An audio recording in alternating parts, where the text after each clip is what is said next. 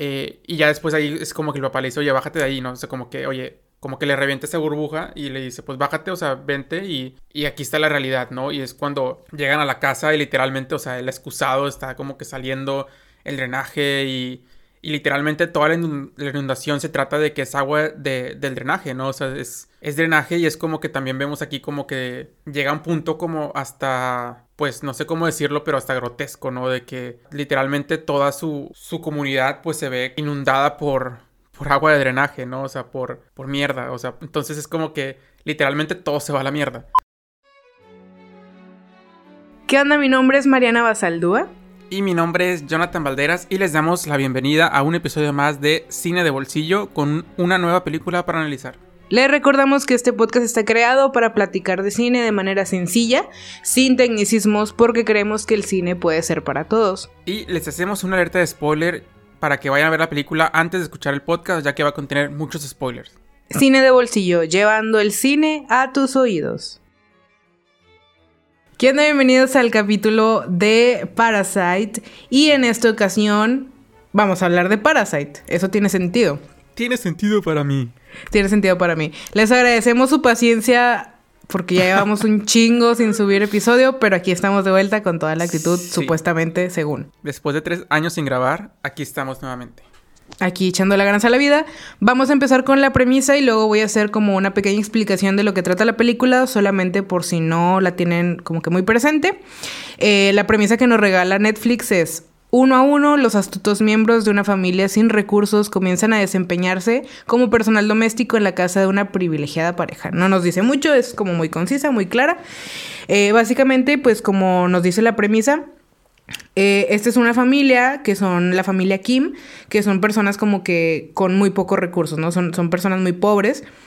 Y ellos, a través de un amigo del hijo, el cual se llama Kiwu, eh, se van metiendo a una casa de, de, una familia adinerada, pero sin que ellos se den cuenta de que están relacionados entre sí, ¿no? O sea, como que el hijo primero recomienda a la hermana, y luego la hermana al papá, y el papá a la mamá, y en un determinado momento ya están como que todos adentro de la casa y ya se están adueñando de ella, ¿no? De hecho, la familia adinerada, que son los Park, salen a un campamento y ellos pues prácticamente como que se apoderan de la casa, ¿no?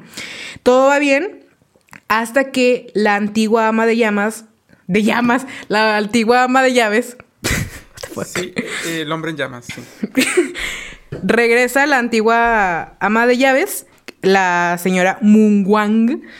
Eh, y entonces, o sea, como que esta mujer tiene a su esposo en como una especie de sótano que está en la casa de los Park.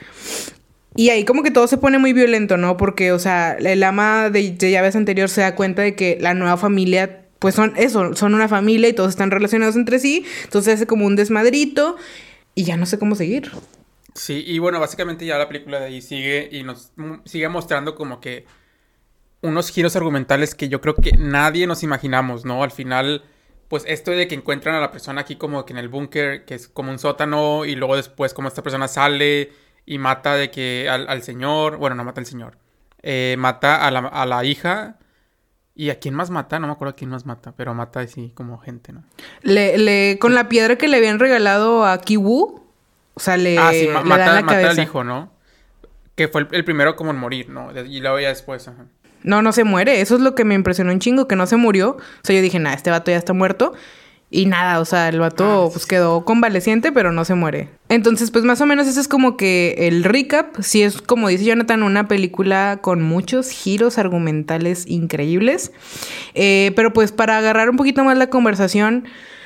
A mí, cuando empecé a ver la película, eh, una de las cosas que como que más me llamó la atención fue como las prioridades que ellos tenían que al final yo entiendo que ellos necesitaban como que estar conectados a internet precisamente para conseguir como un, un trabajo y cosas así. Sin embargo, o sea, también como que me dio la impresión de que ellos tenían unas prioridades como medio extrañas, ¿sabes? O sea, como que no se enfocaban mucho en a lo mejor tener una mejor calidad de vida, sino que era como una supervivencia. Al final siento que se muestra bastante esto, que hay una supervivencia de parte de ellos porque están viviendo como que al día y están teniendo una vida como que muy espontánea, por así decirlo. Sí, y yo creo que Mariana nos cuenta como estas necesidades, ¿no? Que al final eh, todos conocemos la, pirámide de necesidades de Maslow, ¿no? Donde a lo mejor si no tenemos la supervivencia o la, la sobrevivencia, perdón, o las necesidades básicas, pues al final van a ser nuestra prioridad, nuestra, nuestra prioridad básica, ¿no? El hecho de... Yo me enfoco en sobrevivir, ¿no? Y ya después vemos como esta familia de, de los Park, que las prioridades eran sumamente distintas porque pues ellos ya tienen la, la, sobrevivencia o la supervivencia o la seguridad, ellos ya la tienen como, como resuelta, ¿no? Para ellos no es, no, es, un problema, ¿no? Entonces ellos se preocupan por otras cosas y que lo vamos a ver durante la, durante, durante la película, ¿no? De que, ah, si el día estuvo lluvioso, si se cancela el campamento, no sé, son cosas que, son las preocupaciones principales, ¿no? Ya después que las necesidades básicas pues están cubiertas, ¿no?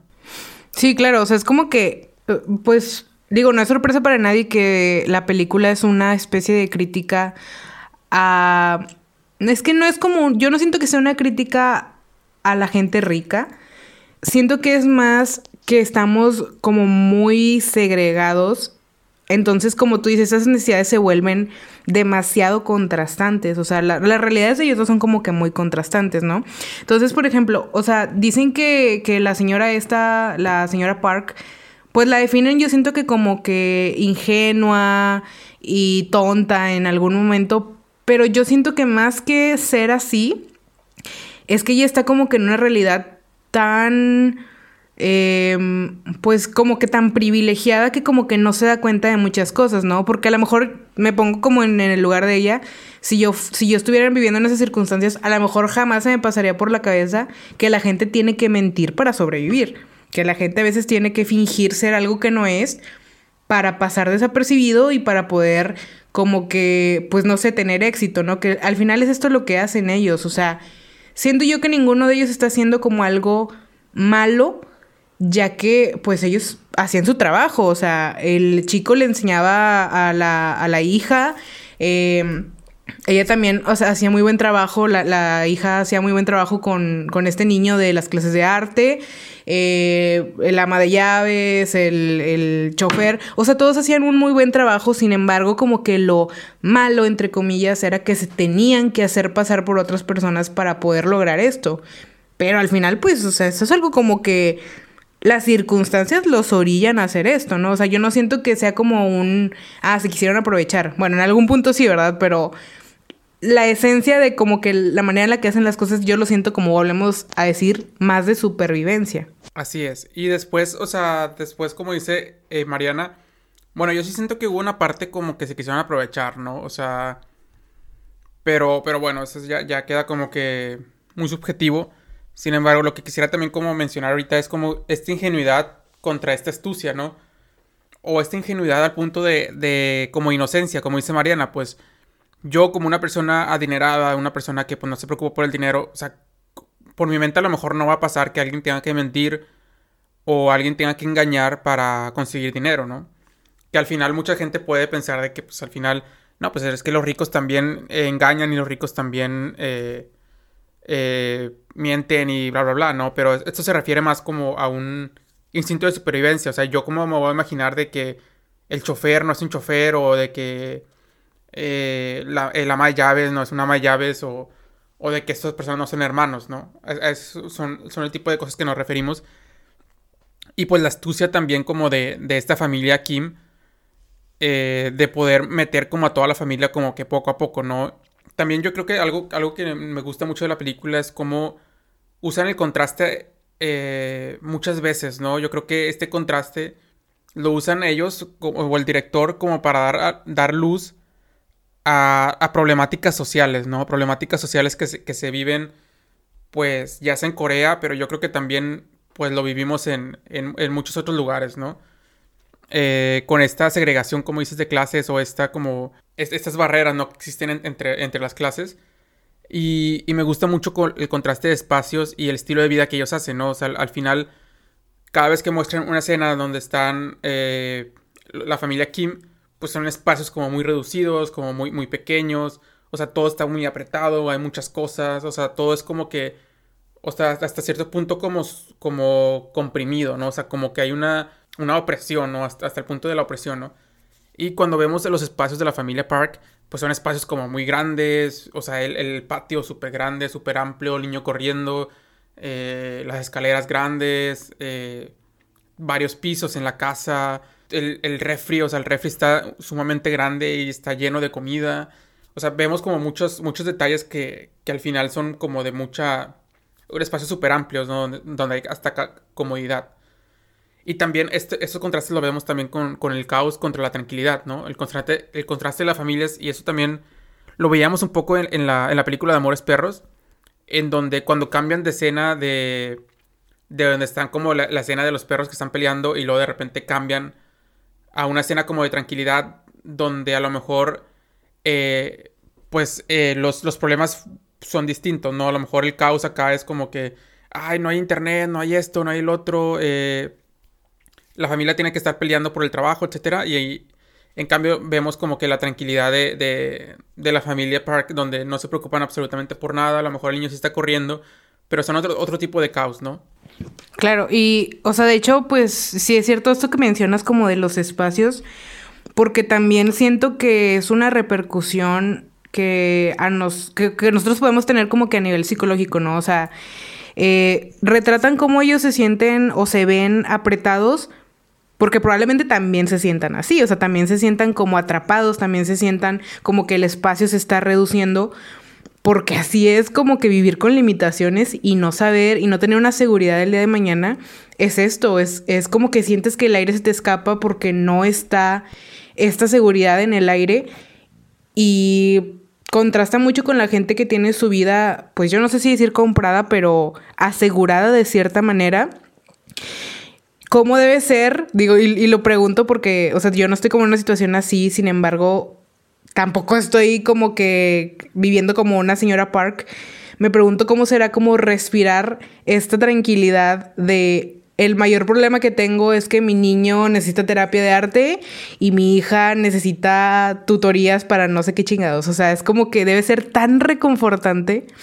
Eh, y hablando también de lo de la terapia de arte, que yo lo siento como una necesidad más generada. O sea, eh, en primera, pues por, por esta astucia de la familia, ¿no? Como que de alguna manera eh, les fueron empujando esta necesidad de comprar la idea de la terapia de arte. Y también pues porque siento que en algún punto puede llegar a pasar eso cuando ya tienes como que muy resuelta tu vida, ¿no? Que te tus problemas empiezan a ser diferentes, empiezan a ser como que más de cosas en las que te vas fijando. No sé, a mí me hace mucha gracia porque siento que una mamá latina acá, o sea, de, de por, por ejemplo, del tipo de familia que venimos yo y Jonathan, Jonathan y yo, perdón, siento que jamás en la vida nos pondrían en terapia de arte. Sería como que échale ganas, mijo, no estés chingando y échale chingazos. O sea, yo no te voy a poner con terapeutas, yo no te voy a poner con nada de esto, ¿no? O sea, como que la terapia de arte, yo sé que existe, estoy 100% a favor de la terapia de arte, pero siento que en esta familia en particular es como que un lujo de ya no sé en qué más pensar, ya no tengo preocupaciones, terapia de arte para mi niño que está loco. O sea, a lo mejor también nos tenemos que como que ver el lado compasivo de ambas familias, ¿no? O sea, yo no creo que alguna familia esté mejor o peor que otra, una familia sea buena o sea mala, ¿no? Yo creo que ambos tenían necesidades, sin embargo las necesidades estaban puestas en, distintas, en distintos niveles, ¿no?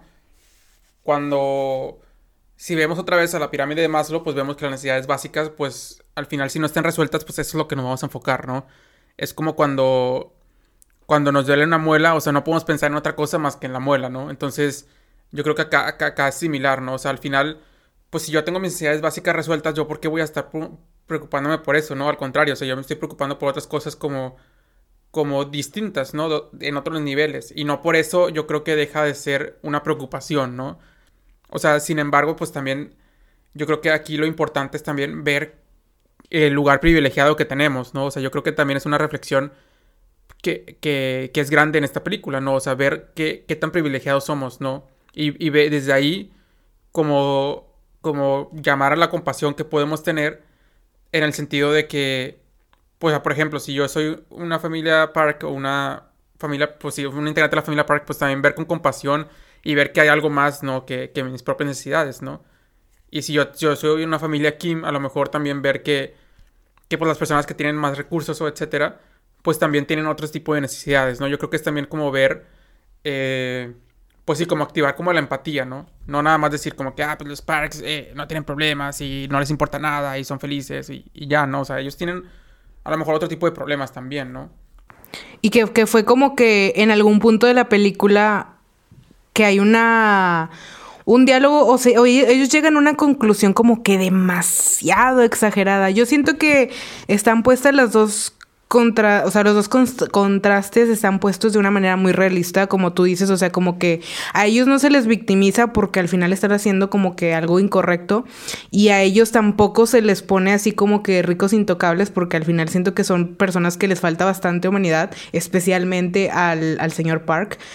Sin embargo, hay una parte de, del diálogo de la familia Kim con la que yo no estoy de acuerdo. O sea, que es como que ellos empiezan a decir eh, que básicamente los ricos pues tienen su vida resuelta, que, o sea, ellos no tienen nada de que preocuparse. Sí, que al final, o sea, como que el diálogo dice, los ricos son ingenuos, no tienen sentimientos, no tienen problemas. Ok, yo entiendo que es fácil verlo así, yo entiendo que cuando no estás en una situación donde las cosas son sencillas, es fácil como que deshumanizar a las personas con mejores posibilidades y con privilegios. Y yo sé que también hay muchas personas pues ricas que son un asco, o sea, yo lo sé.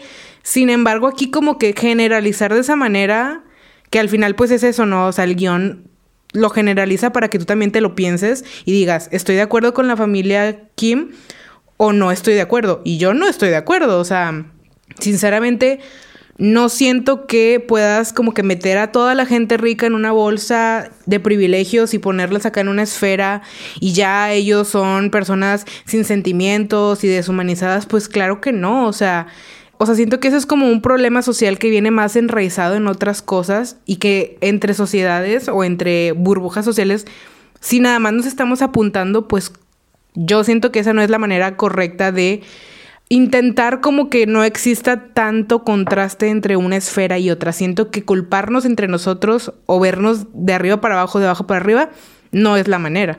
Exacto. Y también eh, vemos también como toda esta parte de manipulación, mentiras y, y, su, supervivencia de, de, de, esta familia Kim, ¿no? O sea, al punto de que yo siento que es como tan maquiavélico que yo, yo, yo siento que llega al punto de la crueldad, ¿no? O sea, donde pues no me importa, eh, como, como decía, ¿no? El fin justifica los medios, ¿no? Yo no sé qué, qué, tanto el fin justifica los medios, ¿no? O sea, al final el fin, el fin era sobrevivir, pero pues los medios sí, sí empezaron a ser cada vez más y más maquiavélicos, ¿no?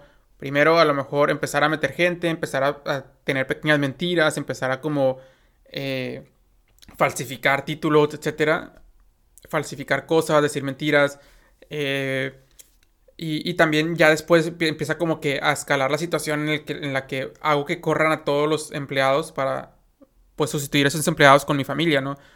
Pues como vemos como esta chava que deja los sus, o sea, sus, sus panties como que en, el en el carro y luego aparte como que estas cosas y bla bla bla y luego aparte como que corren a la chava a la perdón, a la señora porque le dicen que tiene tuberculosis, o sea, como que inventan toda esa mentira y la corren, o sea, ella pues tenía toda su vida literalmente trabajando ahí.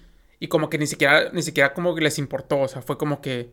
Ah, vamos a quitar los obstáculos y no me importa nada. O sea, que ni siquiera se preguntaron de, de si la señora necesitaba el trabajo.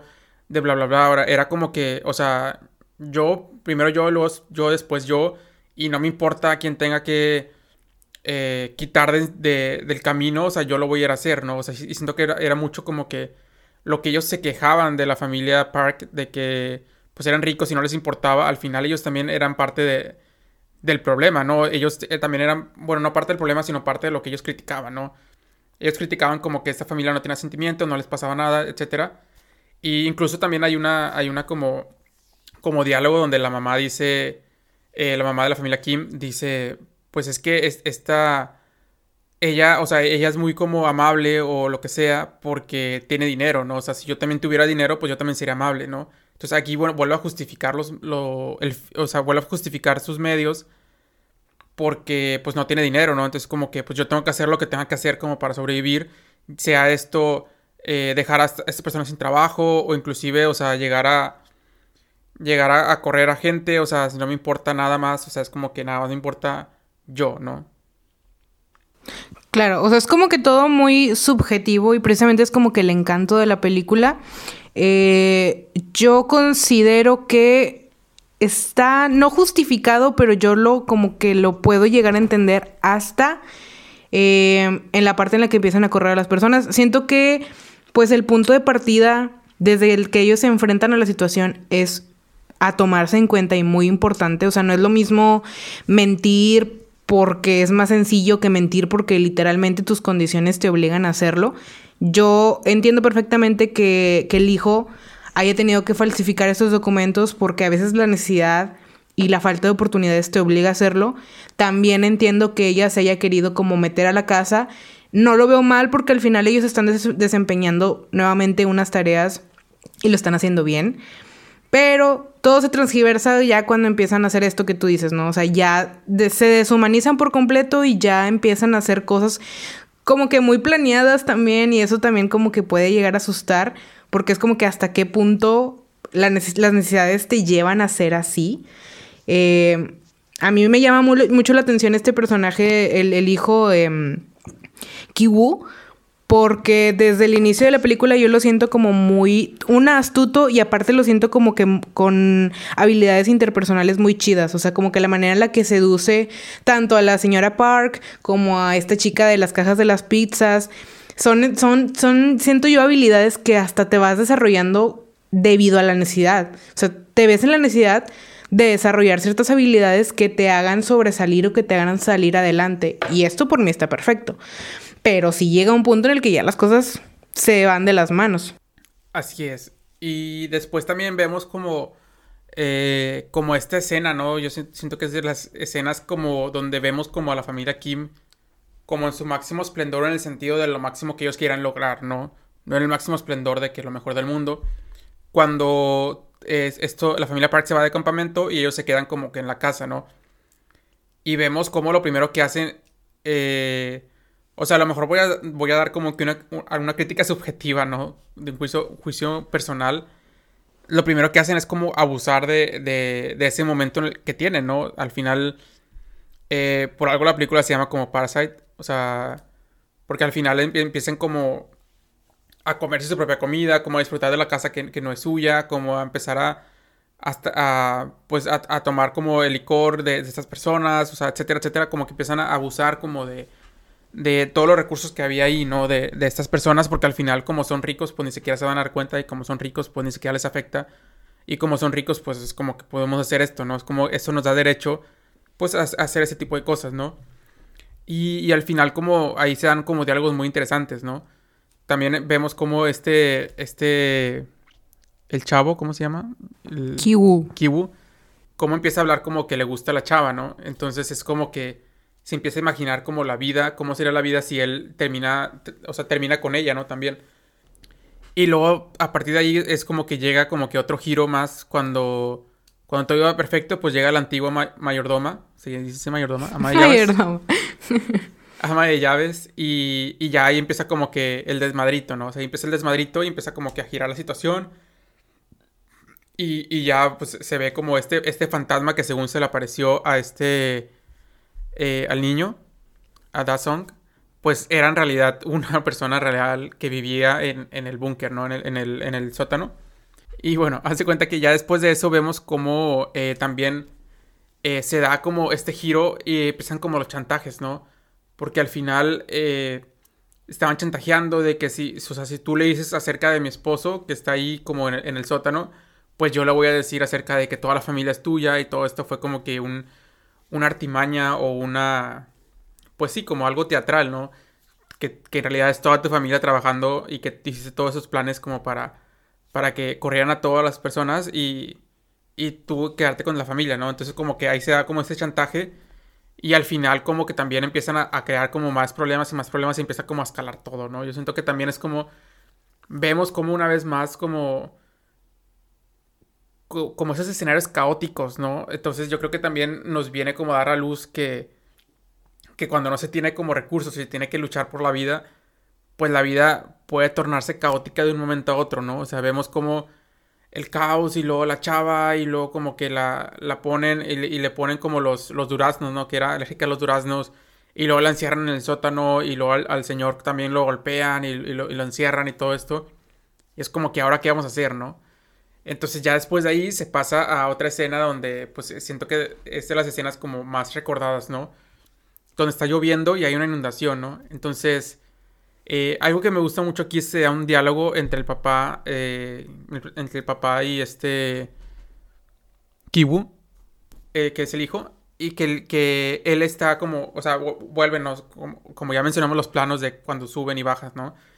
Que de arriba hacia abajo, pues es como que eh, va bajando clases sociales, ¿no? Entonces, este, este Kibu se queda como arriba. Eh, y el papá Kim le dice como que, oye, pues bájate de ahí, ¿no? Porque él, era su deseo como de, de, pertenecer a esa clase social. Y sí, sí, y lo vemos como muy marcado en este Kibu. O sea, siempre era como que, oye, y perteneceré aquí. Oye, pero es que no encajo. Oye, pero siempre era como que tenías como esa inquietud de cómo sería yo mi vida si yo encajara en esto, ¿no? Eh, y ya después ahí es como que el papá le dice, oye, bájate de ahí, ¿no? O sea, como que, oye, como que le revienta esa burbuja y le dice, pues bájate, o sea, vente y, y aquí está la realidad, ¿no? Y es cuando llegan a la casa y literalmente, o sea, el excusado está como que saliendo el drenaje y, y literalmente toda la inundación se trata de que es agua de, del drenaje, ¿no? O sea, es, es drenaje y es como que también vemos aquí como que llega un punto como hasta pues no sé cómo decirlo, pero hasta grotesco, ¿no? De que, pues, o sea, literalmente toda su, su, su comunidad, pues se ve como eh, inundada por, por agua de drenaje, ¿no? O sea, por, por mierda, o sea, por... Entonces es como que literalmente todo se va a la mierda. Eh, y también aquí, aquí se hace una crítica social, o sea, de, el director hace una crítica como a a esta marginalidad y a estos como sótanos o semi-basement que les llaman, semisótanos, en los que pues es como, como eh, según yo sí el gobierno de Corea hizo como que un esfuerzo para, para llegar a prohibirlos después de esta película, porque así como que mostró, se dio a luz como este problema también que, que, existía, ¿no? Y al final también vemos como la, la, escena de la fumigación, como abren las... Esa es otra escena de las caóticas, como abren las, las ventanas y todos ahí tosiendo y muriéndose y bla, bla, bla. Y, vemos como, como esta marginalidad, ¿no? Y ahorita, eh, pues sí, ahorita después vemos como está como que todo el caos, todo caótico, y ya después vamos a ver como el contraste con la familia Park, ¿no? Que ahorita lo vamos a ver eh, después. De hecho, o sea, hasta la escena donde está la inundación, o sea, porque bueno, yo no tengo como que mucha cultura coreana, o sea, yo como que no comprendía dónde estaban viviendo ellos. Pero dije, ok, si esta es una familia como que muy marginal, dije, o sea, esto mm, no es como que tan distante a, las situaciones que se pueden tener aquí en Latinoamérica. O sea, para mí era como que, o sea, sí está bien, no tienen internet, eh, está esta de la fumigación y la madre, pero yo decía, es que tampoco están como que las condiciones tan, tan perramente de la chingada, ¿no? Este, pero luego ya sucede como que todo esto de la Sí, de lo que tú mencionas de la inundación y la madre, y es como que madres, güey, o sea, pinche vida se les fue para abajo, terminan en un gimnasio para dormir y la madre, o sea, y como que ahí sí ya lo, los vi más en esa situación de tanta precariedad como siento que desde el principio se quería poner, pero no sé, o sea, mi mente latinoamericana fue como que, o sea, tampoco es para tanto, ¿no? O sea, yo conozco gente que puede vivir en esas condiciones. Así es. Y según yo, bueno, tampoco yo tampoco sé tanto de la cultura coreana, pero según yo, o sea, o sea Corea pues es una, es una, pues es, es, como un lugar donde hay demasiada gente y en muy poco espacio, ¿no? Yo creo que también por eso se dan ese tipo de espacios, pues tan como congestionados, ¿no? De personas y, y al punto de, que algunos sí son muy marginales, ¿no? Mm, ya, ok. De hecho, también, o sea, ahorita que estabas mencionando, eh, o bueno, que estabas como que hablando de, de, la situación de esto de la antigua ama de llaves y tal, eh, quiero saber, qué, o sea, ¿qué opinas tú sobre que este, el esposo de la, de la antigua ama de llaves estuviera viviendo ahí? O sea, tomando en cuenta el contexto por el cual él terminó en la situación, o sea, ¿qué opinas tú de que esté él ahí? Eh, siguiente pregunta. ¿Qué? ¿Por qué? No, no sé, o sea, yo no opino nada porque literalmente yo nunca estaba en, esa situación. Y yo no sé qué haría en esa situación, o sea, por la verdad, nunca me lo he preguntado, hasta ahorita que me lo pregunta es como que empiezo a reflexionar. Y la verdad no sé, o sea, yo no sé qué haría porque yo sé que es una persona que estaba en problemas, que estaba como, su vida estaba en riesgo, ¿no? Y al final, pues la familia Park nunca supo de, eh, pues nunca supo de la existencia de ese, de ese búnker. Entonces, no lo sé, o sea, porque es como que si sale, pues lo van a matar, pero si se queda ahí, está viviendo de los parks. Y al final, algo que dijo esta chava, eh, esta, la, la de llaves, pues es como que yo pago la comida, o sea, yo, toda la comida que le llevo es comida que sale de mi sueldo, etcétera, etcétera. Entonces, pues al final es como si estuviera pagando por él, ¿no?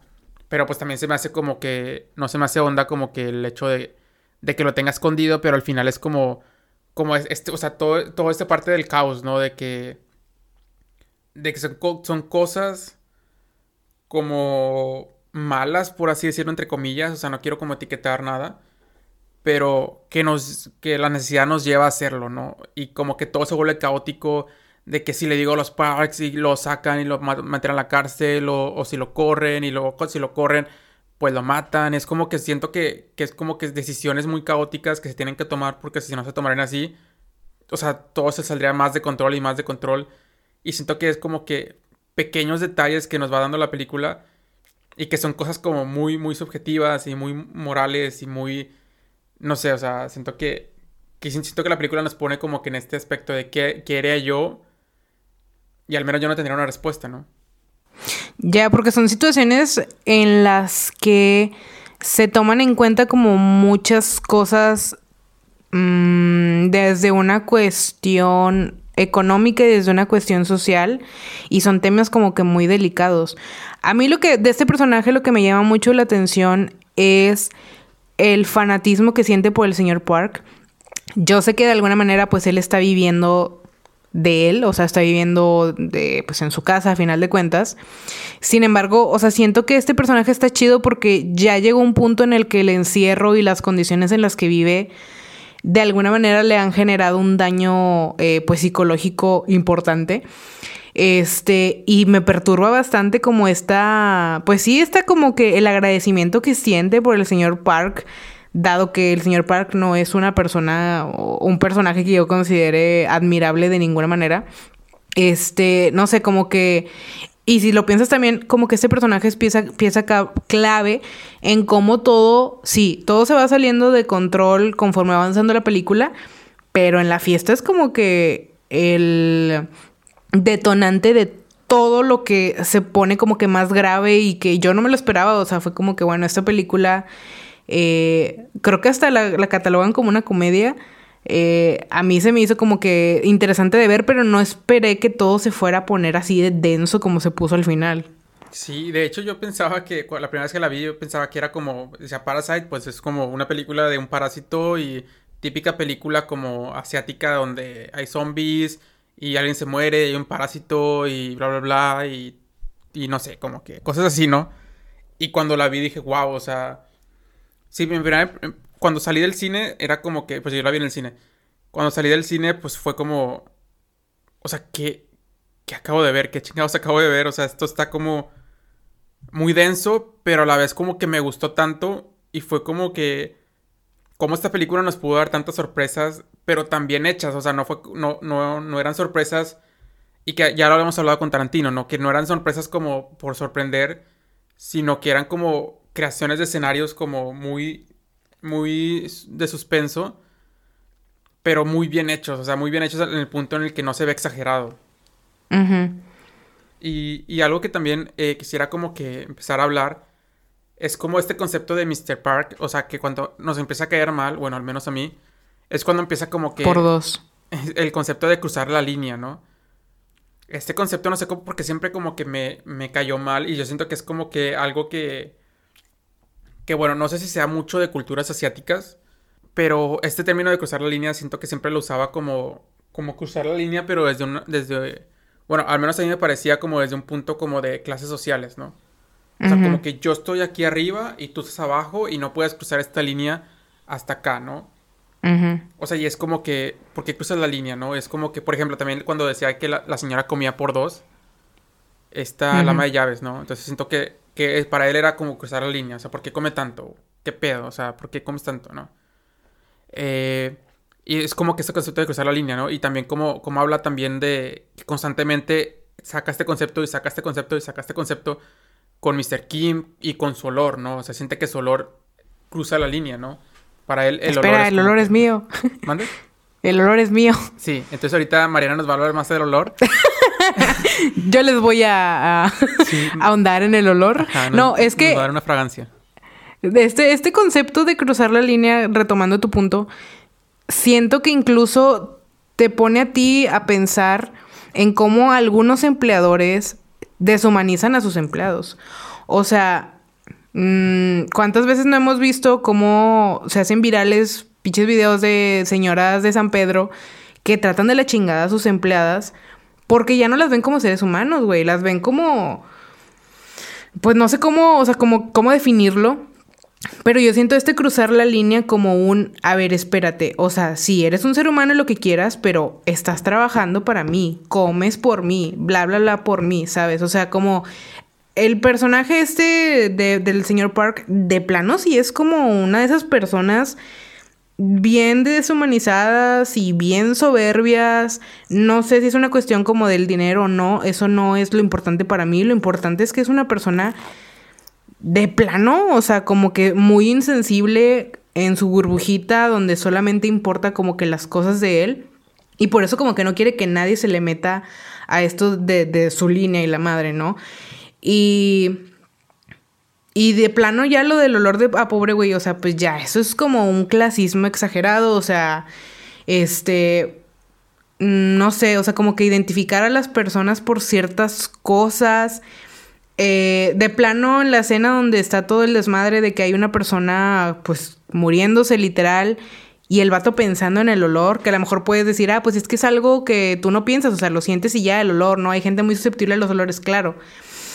Pero ahí es donde se refuerza todo el concepto de que esta persona le vale madres lo demás, o sea, le vale madres las otras personas y simplemente está como en no me toques mis, mis privilegios y yo estoy acá y tú hueles raro, hazte para allá, ¿no? Sí, y de hecho, o sea, eso es lo que me gusta también porque es como, como que, la, o sea, como vemos también como otros contrastes más, como ejemplo, por ejemplo la esposa y este señor, ¿no? El señor, el señor Park, como la esposa era como que se sentaba con, con, con el chavo, con, eh, con este Kiwo, se con Jessica a hablar, o sea, o o hablaba con el, señor, o sea, siento que como que era como más humana, por así decirlo, dentro de lo que cabe. Y el señor Park era como que son empleados y, se acabó, ¿no? O sea, son empleados y literalmente son como, como voy a usar la palabra como que servidumbre, ¿no? O sea, y así, ¿no? O sea, siento que es como que ni siquiera empleados los veía, o sea, los veía como, ellos me sirven a mí, o sea, y, y ya, ¿no? Es como que ellos me sirven a mí, no crucen la línea y vamos a estar perfecto, ¿no? Eh, también algo que, otro de los diálogos es como cuando Mr. Park está con la señora y empieza a hablar como que la gente que, usa como el metro, ¿no? O el, metro subterráneo. Entonces aquí vemos como, como Mr. Kim, que de hecho, o sea, se me hace como que una buena actuación, porque muchas cosas que, vemos como de Mr. Kim era... Él no necesitaba como diálogos, él simplemente como que las expresiones faciales que él hacía y la actuación siento que nos daba mucho a entender cómo se sentía en ese momento, ¿no? Esa impotencia, esa frustración, este hasta cierto punto ese odio, ¿no? Que el odio iba creciendo como hasta hacia Mr. Park, porque literalmente lo veía como lo peor del universo, o sea, y, es cuando están como escondidos en, este, en este como mesa. Y, y, Mr. Park y la señora no sabían que estaban ahí, ¿no? Entonces Mr. Park está hablando como si no estuvieran ahí, obviamente. Y empieza a hablar acerca de, de que no, es que este olor y no sé qué, y es como que la gente que usa el metro huele así, o sea, ¿por qué? O sea, y, huele muy fuerte y bla, bla, bla, ¿no? Entonces, siento que, que, que vemos otra vez como Mr. Park, o sea, está hablando como que desde su área privilegiada, pero desde su área privilegiada, no solamente como reconociendo el privilegio, sino reconociendo que eso lo hace más y que las personas las personas que huelen a metro o que usan el metro, pues, o sea, son, son menos, ¿no?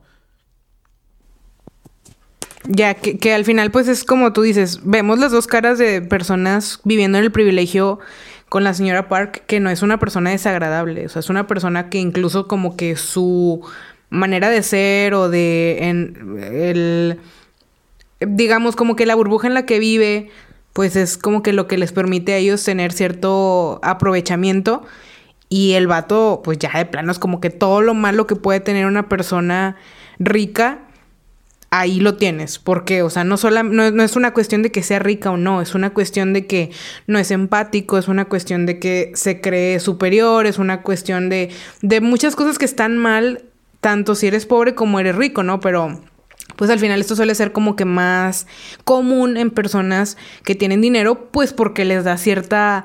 Eh, cierto estatus y cierta, cierto acceso a, a muchas cosas que a lo mejor los demás no tienen. Entonces ya como que para casi finalizar, cuando estamos como en el punto máximo de, de todos los acontecimientos, ¿no? Bueno, no, no, es este el punto máximo porque luego como que la fiesta también se pone muy densa, ¿no? Pero más que nada cuando estamos como en el punto más triste y más precario de, de toda la situación, eh, surge como esta idea de lo de sin un plan nada puede salir mal, que me trae de vuelta a los inicios de la, de la película, cuando Kibu está eh, diciendo, no, pues no pasa nada si falsifico el documento de la universidad porque al final, pues yo como quiera voy a entrar a esa universidad, ¿no? O sea, al final solo me estoy adelantando a los hechos. Y su papá le dice, ah, tienes un plan. Entonces, como que desde ahí se empieza a tomar la idea de cómo, pues todos tenemos como que ciertas expectativas de lo que va a pasar.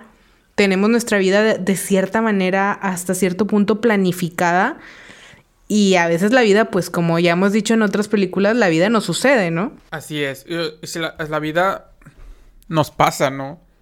Eh, también algo que me gusta mucho es como que, al menos yo siento que es como la tesis de la película. O sea, sobre todo porque es, pues, es un thriller con suspenso, ¿no? Eh, donde dice que eh, Mr. Kim se lo dice a este Kibu, ¿no? Dice, si haces un plan, la vida no funciona así. La gente no debe hacer, no debería hacer planes así nada puede salir mal, eso está fuera de nuestro control, ¿no? O sea, donde le habla acerca de cómo la planificación, pues al final simplemente es como, ¿para qué haces un plan? O sea, la vida no, no, no funciona así de esa manera, ¿no? Eh, y cómo Mr. Kim, o sea, cómo él ve la vida, ¿no? Y siento que eso también se refleja como, como en su familia, ¿no? Que al final ellos iban reaccionando a lo que iba pasando, ¿no? En lugar de, de, de hacer un plan o de, o de, o de ver o de ser precavidos, etcétera, ¿no? Ellos iban en la vida reaccionando, ¿no? O sea, ah, pasó esto, hacemos esto, pasó esto, hacemos esto, pasó esto, hacemos esto, ¿no? Y no, no había un plan más allá, no, no había como que una, una big picture, como decimos, o sea, una, eh, pues sí, como una, una, visión a largo plazo ni nada, simplemente era como que vamos reaccionando a lo que va pasando, ¿no? Y pues así nada puede salir mal, ¿no? Porque si a lo mejor si yo digo voy a estudiar en tal escuela, como decía Kibu, y si a lo mejor no pasa, pues a lo mejor eso le va, le va a frustrar y va, va a decir, ah, pues yo tenía la expectativa de esto, ¿no? Pero pues porque, porque dice Mr. Kim, o sea, la vida está fuera de nuestro control, ¿no? Así no funciona la vida. Pero yo siento que también es como, como una visión muy pesimista de, ver la vida, ¿no? Es como... Pero pues yo también siento que es por el contexto en, en el que esta familia se desarrollaba, ¿no? En un contexto a lo mejor, eh, pues a lo mejor algo marginal, a lo mejor sin, sin tantos recursos, y era como que esta visión me permite estar tranquilo en lo que estoy viviendo, ¿no? Yo la siento como que un intento muy desesperado de tener los pies en la tierra, eh, dado que, pues volvemos a lo mismo, ¿no? Toda la, la, circunstancia social, pues es un factor muy, muy importante en la vida de las personas. O sea, el que tú tengas dinero, por ejemplo, para irte de intercambio y que tú puedas planificar irte de intercambio y sin mayor gravedad lo haces y ya, es algo que una persona con acceso a, cierta, a ciertas riquezas puede hacer. Sin embargo, otra persona que no está en las mismas circunstancias, claro que puedes hacer planes, claro que puedes soñar y claro que los puedes llevar a cabo y, todo puede salir bien.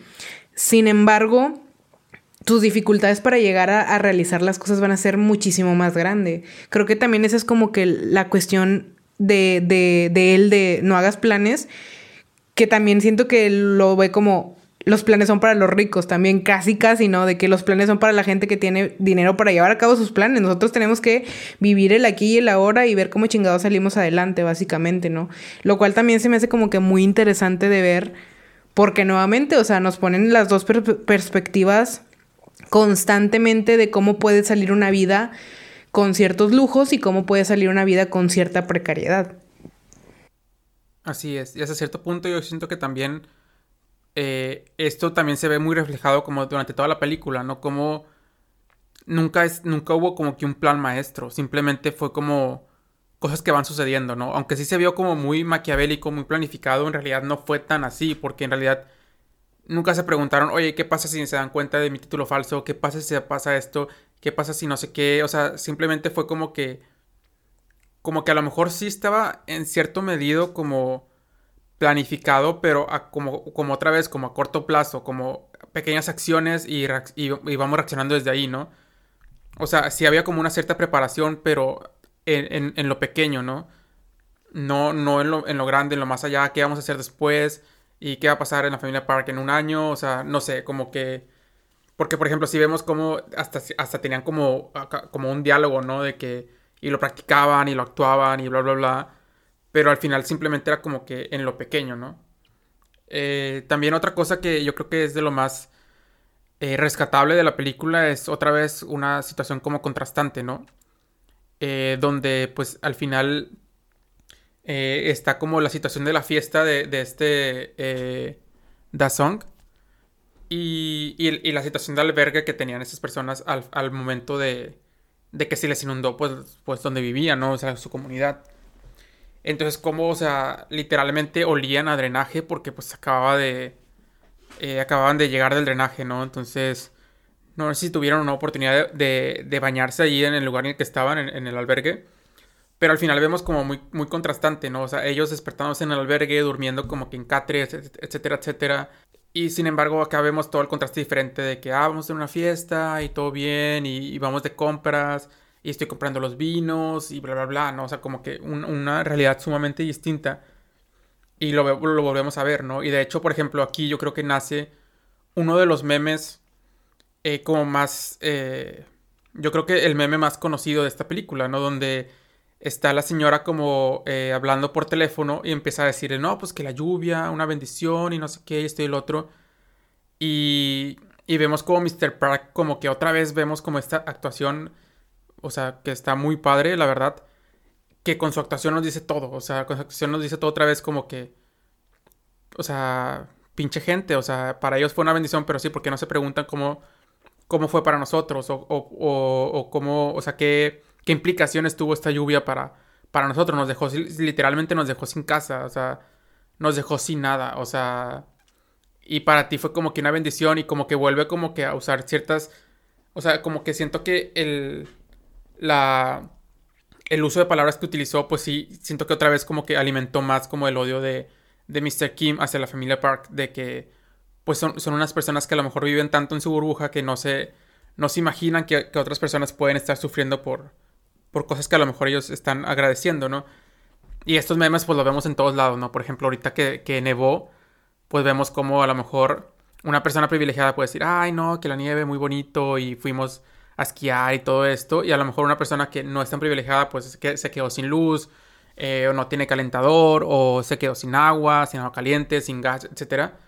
Entonces vemos como también otra vez los contrastes, ¿no? Como que yo siento que también, al menos para mí, nos, me deja la reflexión de, de ver qué lugar, en qué lugar privilegiado estoy y a partir de ahí como, usarlo para, para tener empatía y tener compasión, ¿no? Hacia los demás. De, o sea, de hecho, eh, esa escena me gusta mucho porque, como dices, la actuación, como que el señor Kim es, es como muy, no sé, como que yo me identifico mucho a cuando hay alguien diciendo una cosa muy pendeja y yo no puedo hacer nada, güey. O sea, como que alguien haciendo algún tipo de esos, de esos comentarios como que te, te ponen así de, güey, estás muy pendejo, pero tú no puedes decir nada y te quedas así como que...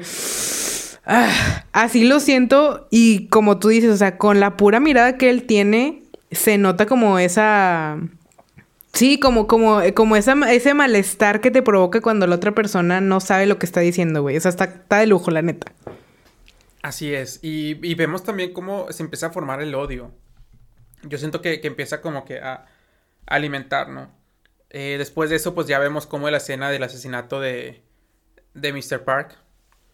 Eh, bueno, primero que nada, o sea, como que ya, ya, ya hablamos mucho de esta escena, ¿no? De que sale la persona del, del, sótano y luego después como que él intenta matar con la piedra Kiwu y luego ya después como que sale y mata a la hermana y se hace como que todo el desmadrito.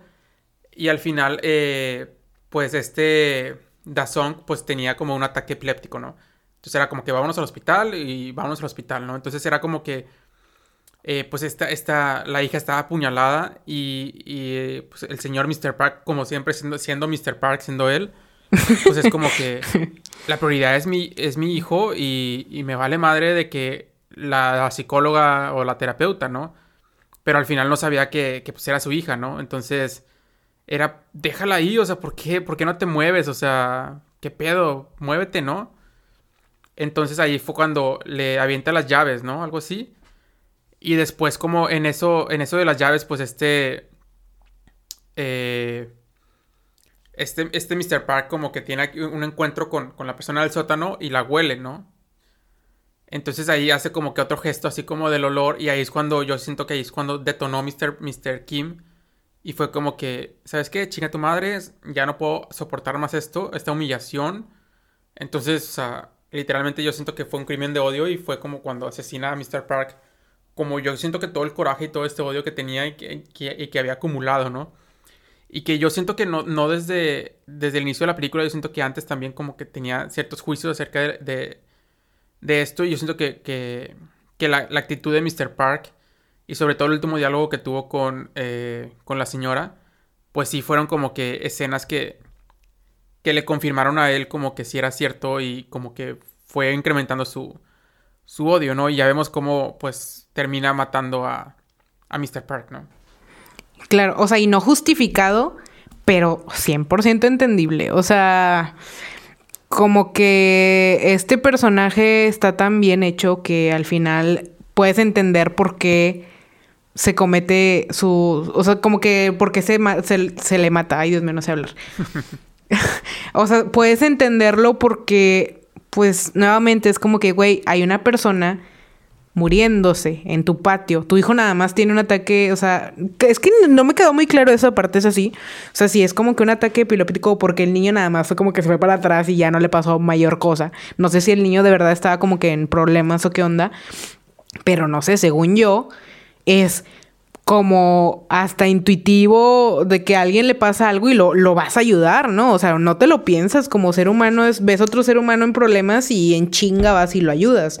Este hombre de plano estaba tan pinche mal que, que pues, o sea, actúa así y por eso, o sea, como que hasta se disfruta su muerte. Es como de que, ¿sabes qué? Te lo merecías, chinga tu madre, o sea, muérete, por favor.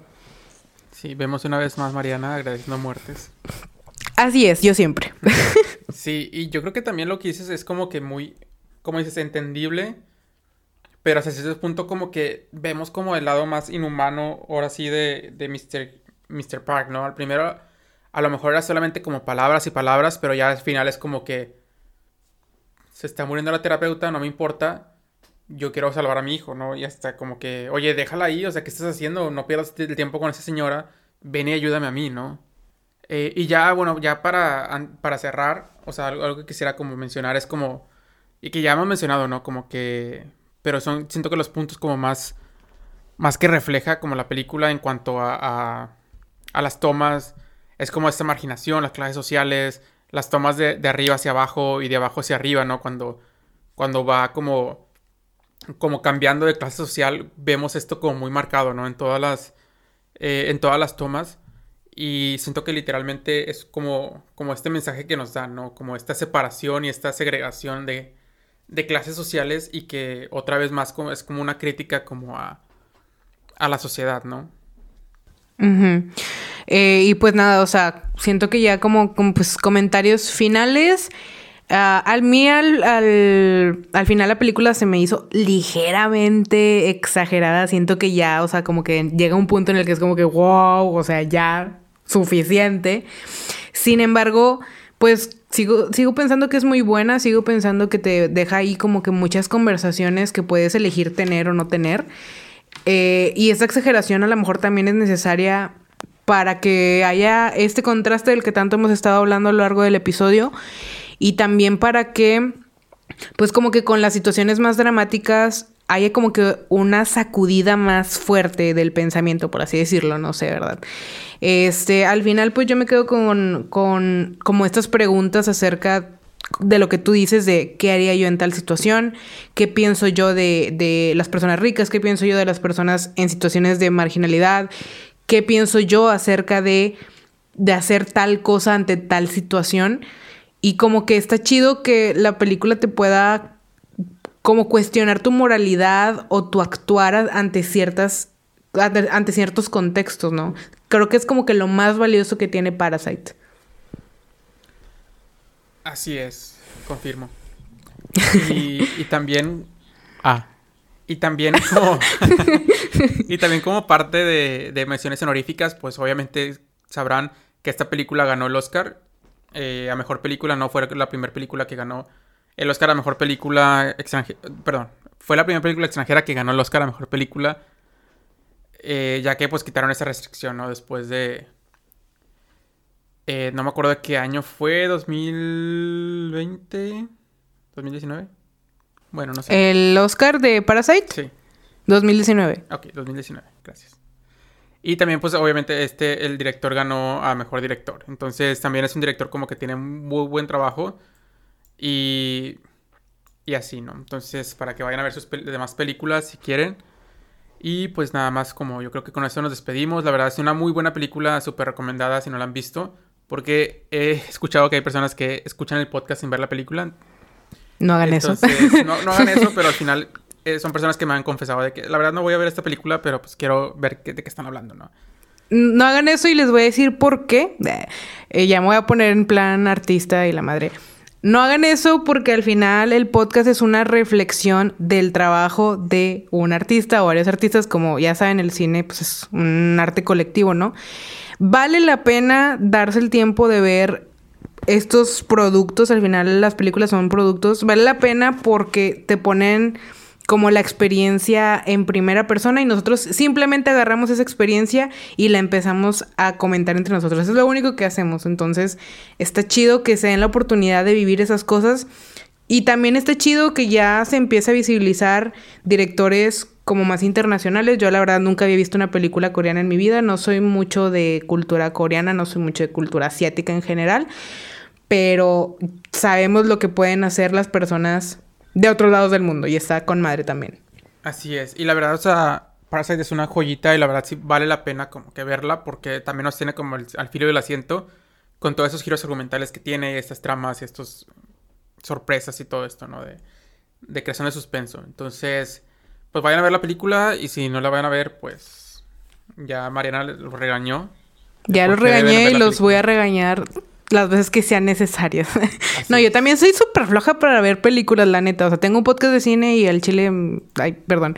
Y la neta me da mucha flojera a veces ver las películas, pero pues no por nada... O sea, no por nada existe el podcast, ¿no? Ya estamos indagando demasiado. Ya, bye. Gracias. hasta luego. Nos vemos hasta la próxima. Sale, bye. Chao, chao, chao, chao, chao, chao.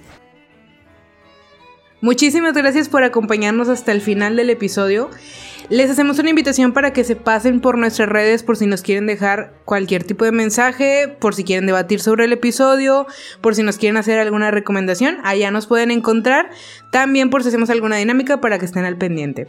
Sí, les recordamos que en redes sociales nos encuentran como Cine de Bolsillo, podcast tanto en Instagram como Facebook y también Estamos en todas las plataformas de podcast por si tienen alguna favorita y también en el canal de YouTube nos pueden encontrar como Cine de Bolsillo. También les invitamos a que si nos pueden dejar una review de 5 estrellas en iTunes para poder llegar a mucho más gente. Cine de Bolsillo, llevando el cine a tus oídos.